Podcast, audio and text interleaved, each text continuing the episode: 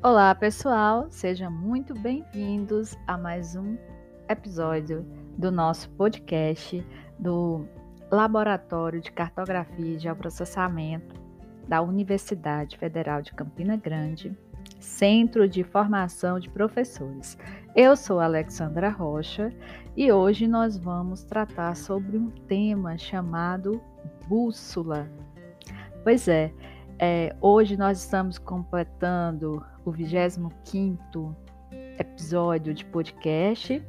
Eu estou muito satisfeita com todos os resultados até aqui. Acredito também, é, ouvindo até pelo menos o podcast de número 8, é, a gente melhorou bastante a nossa dicção na apresentação de podcast. Ainda não avançamos nessa coisa de fazer as edições, né? Isso a gente ainda não aprendeu a fazer, mas eu sou professora universitária e tenho aí pelo menos cinco funções na universidade. Não é porque a gente quer, não.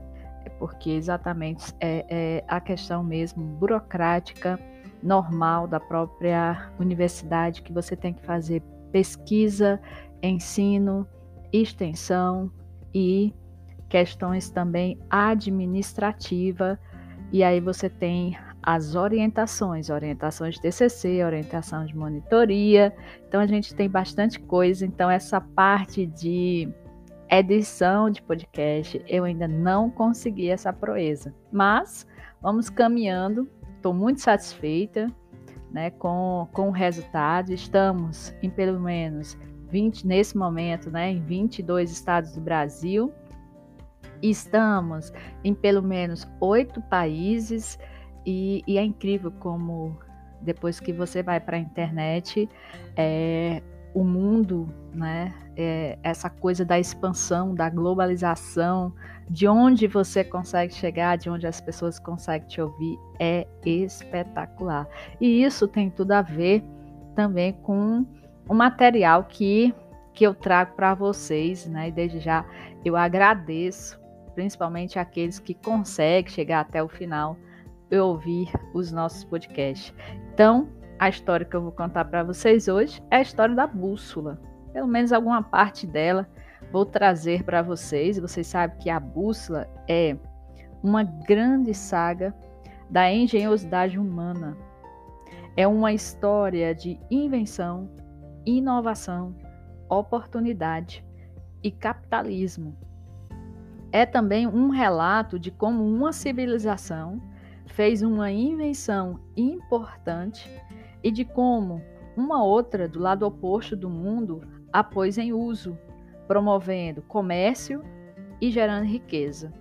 Então, a história da bússola é a história da civilização humana e também sua capacidade de florescer e prosperar mediante a invenção e a oportunidade, desenvolvendo uma tecnologia e explorando seu potencial.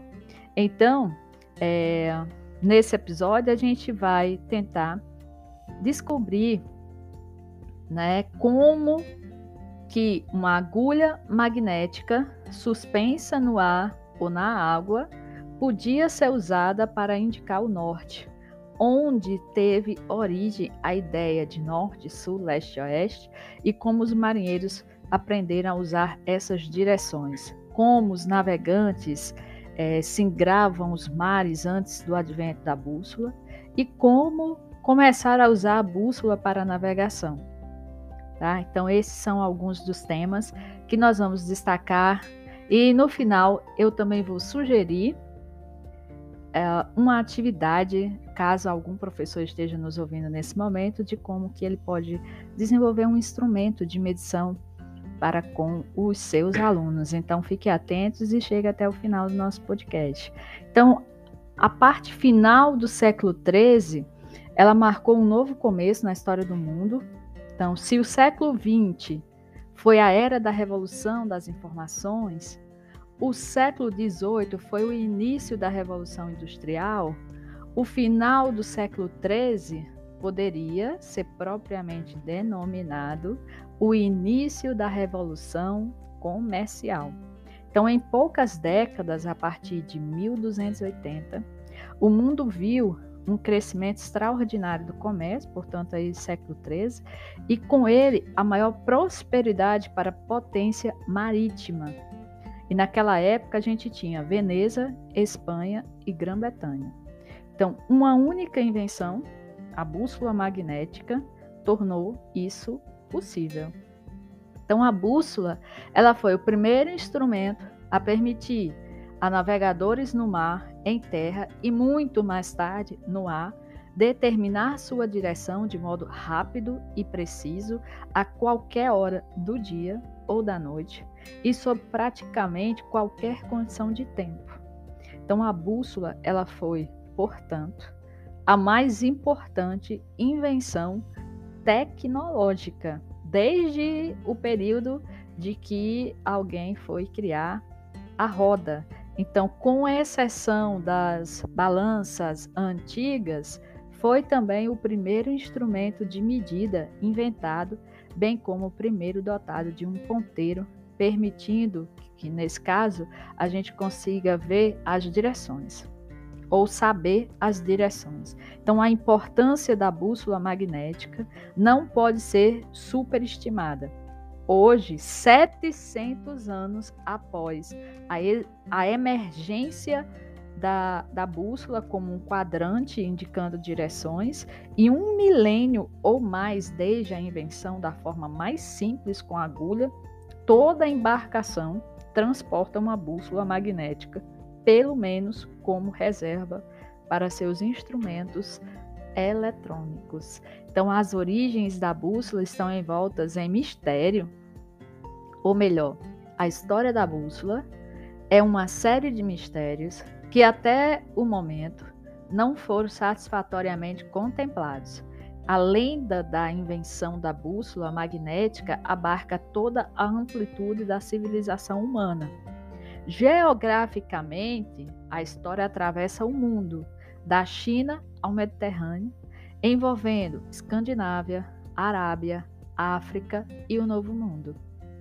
Então, é, compõe a história da bússola, os mistérios da invenção que transformou a navegação, o comércio e a economia do mundo. Então, é, talvez você esteja se perguntando como a bússola magnética funciona ou por que, que ela funciona.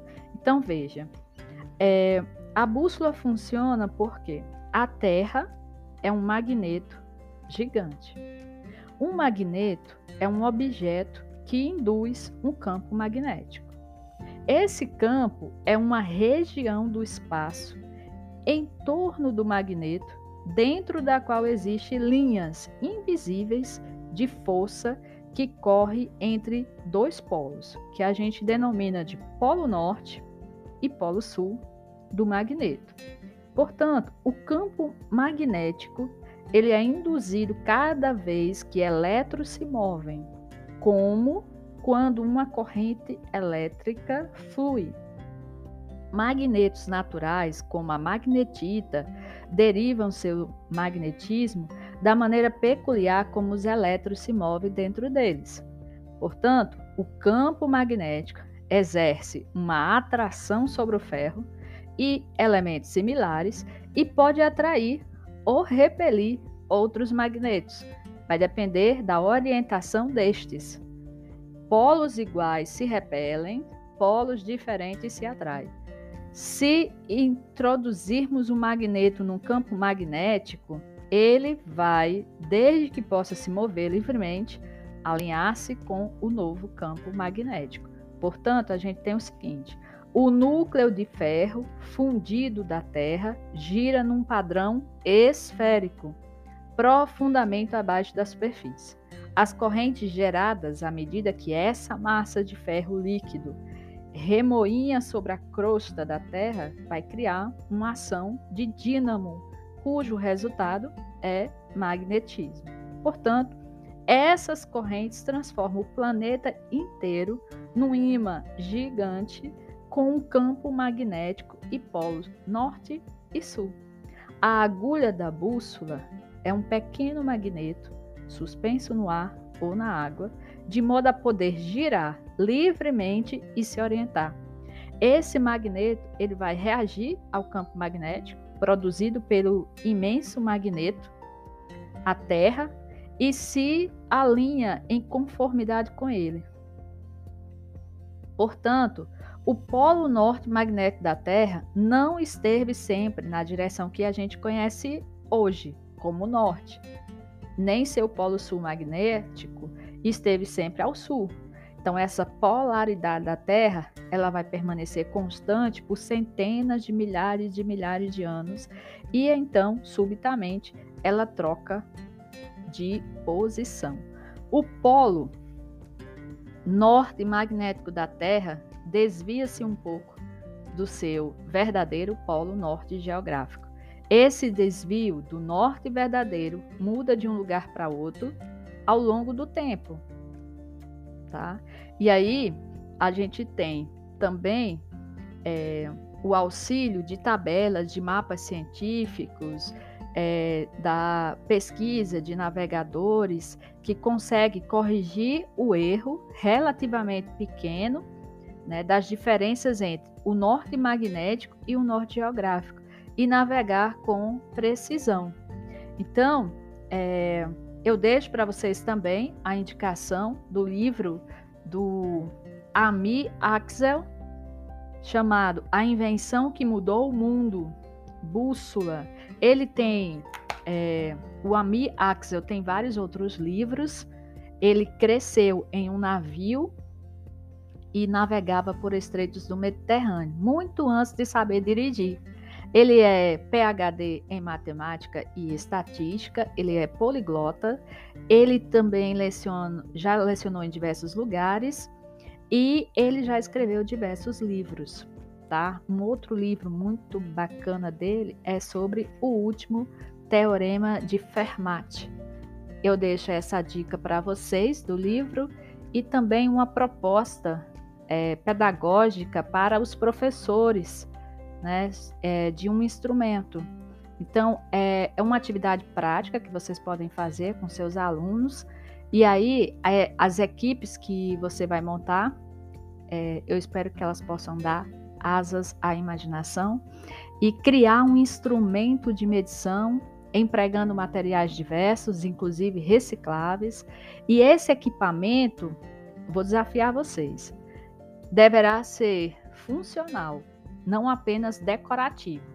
Então, a escolha do equipamento ficará a critério de cada equipe, mas deve ser um equipamento que permita medir ou uma ou mais grandezas. Por exemplo, ângulos ou direções, rumo ou azimute, distância, inclinação ou declives, desníveis. Já imaginou seu aluno fazer um, um instrumento que possa medir o tempo?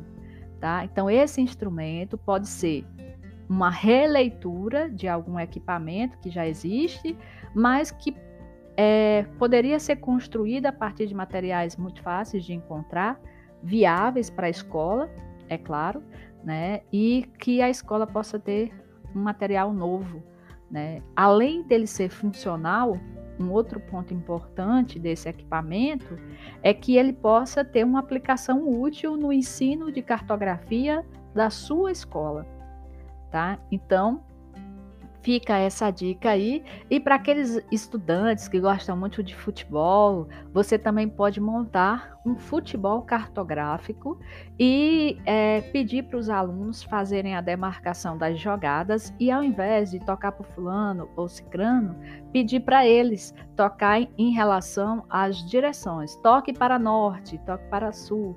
Claro que ele, o seu aluno ele, precisar, ele vai precisar saber onde é que está o leste é, inicialmente e em alguns outros momentos ele vai precisar. Você pode modificar a rosa dos ventos de acordo que é, de acordo com o que você quiser, certo? Essa rosa dos ventos ela pode estar, ela pode estar de cabeça para baixo, né? Da, de uma forma que a gente conhece sempre o norte para cima, o sul na parte é, na parte inferior, o leste para um lado, o oeste. Então você pode inverter essa rosa de, dos ventos e pedir para que eles possam fazer a jogada de acordo com os pontos é, colaterais, subcolaterais e cardeais. Tá? Então fica essa dica aí para vocês. É, eu agradeço quem chegou até o final. Compartilha com, com todo mundo aí, tá? E muito obrigada.